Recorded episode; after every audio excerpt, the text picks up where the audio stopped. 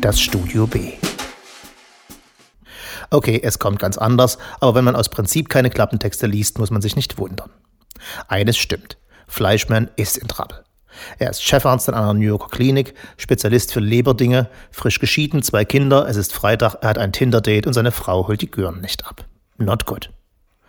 Er wartet ein paar Stunden und vertreibt sich die Zeit mit Sexting. Fleischmann, ein eher kleiner Zeitgenosse, ein Leben lang zur Fülle neigend und sich auf Anweisung seiner Mutter seit dem 16. Lebensjahr komplett vergnügungsfrei ernährend, um nicht aufzugehen wie ein Hefekloß. Wir reden von Caesar Salad ohne Dressing. Erfährt, wie gesagt, frisch geschieden, dass es Frauen gibt, die an ihm sexuell interessiert sind. Oder sagen wir, dass es Frauen gibt, die sexuell interessiert sind und er hat Tinder. Es weht ein heftiger Woody Allen Stadtneurotiker-Wind, aber Taffy Producer Eigner lässt da Gottlob wenig Luft dran. New York wimmelt von Klischees und der jüdische Chefarzt wohnhaft an der Upper West Side ist nun mal ein solches, was soll man tun? Fleischmans Ex, Rachel, kommt nicht und wir werden sie über Wochen bis weit ins letzte Drittel des Buches nicht sehen, aber viel von ihr hören. Denn Rachel Fleischman ist a bitch.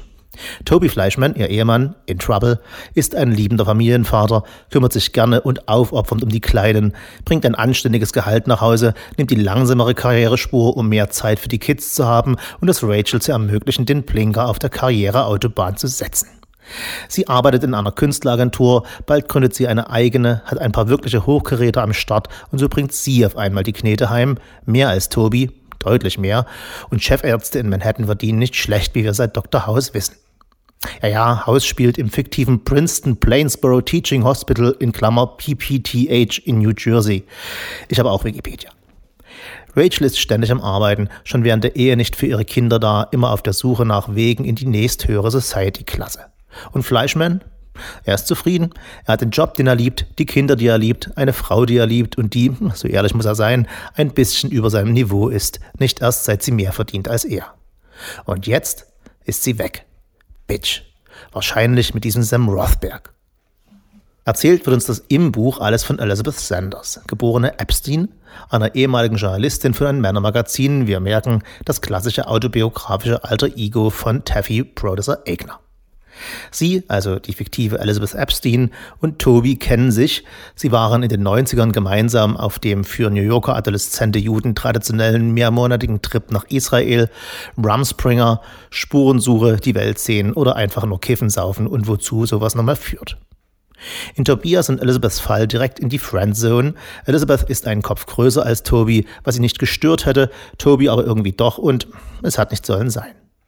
Sie treffen sich wieder zu Beginn des Buches und Elizabeth übernimmt nun die Rolle nicht nur des Erzählers der aktuellen und gewesenen Troubles, in die sich Fleischmans zu begeben und nicht wieder herausgefunden haben, sondern auch ihrer eigenen. Sie schrieb Reportagen für ein Männermagazin, gute, erfolgreiche. Sie hatte ein Vorbild dort, einen Mentor vielleicht sogar, dem sie nacheiferte, aber sie ist doch nur das Feigenblatt, die Quotenfrau, die aus einer anderen Perspektive schreibende und wie sie merkt, dass damit der großen Reportage-Journalistinnenkarriere nichts mehr wird, entscheidet sie sich zum Offensichtlichen. Hausfrau, zwei Kinder, ein Haus in New Jersey und später vielleicht mal ein Buch, welches wir hier lesen. Ja, das ist verwirrend, aber wir rezensieren hier Literatur und keine Kinderbücher, da darf das. Taffy Brodeser Eigner schreibt ihre eigene Geschichte als Frau in einer Männerwelt in ein Buch über einen Ehemann, der in der heteronormativen Weltsicht die Ehefrau in der Ehe war und über Rachel Fleischman, die Ehefrau in der Rolle des karrieregeilen Ehemanns. Da kann einem schon mal schwindlig werden und so soll das auch. Wir empören uns zusammen mit Elizabeth und Toby über seine Frau, die Welt der Karriere, der Suburbs, des Geldmachens, der Unzufriedenheit und werden immer sicherer in unseren Ansichten, bis wir, genauer Elizabeth, eines Sonntagmorgens Rachel begegnet und die Story, jetzt schon 300 Seiten im Buch, aus ihrer Sicht hören.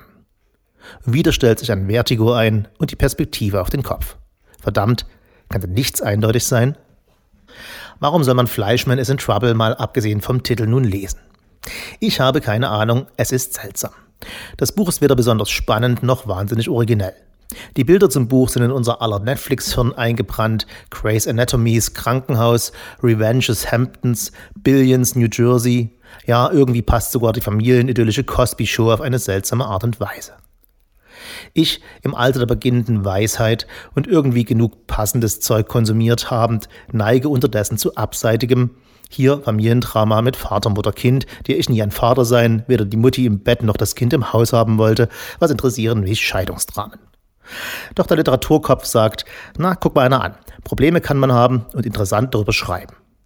Wenn man ab der Unerträglichkeit die meisten fremden Menschen im realen Leben nicht kennenlernen will, ist die sichere Distanz der Literatur die genau richtige, um, hier im Fall von Fleischman is in Trouble, über die seltsamen Wegkreuzungen von Menschen nachzudenken. Die drei Freunde, Toby, Elizabeth und Seth, waren zur gleichen Zeit in Israel wie ich und ich könnte schwören, ich habe mit ihnen in der Bahn Tel Aviv gesessen, die Posse war dort allenthalben. Wir haben uns vielleicht unterhalten, yeah, when the wall came down, incredible, awesome, goodbye. Und dann ging Toby zurück auf die University nach NYC und Herr Falschgold putzte noch ein bisschen die Küche im Kibbutz, meldete sich dann wieder arbeitslos, bis die Deutsche Bank die Kreditkartenabrechnung schickt. Etwas, was unsere Manhattan Knights wie Elizabeth, Rachel, Sam und Seth, unsere Haupthelden, ihr keine Bauchschmerzen bereitet haben dürfte. Bin ich neidisch auf deren Leben? Maximal, weil ich dann Bücher über ostdeutsche Scheidungen interessant fände und das war mir bisher noch nicht vergönnt.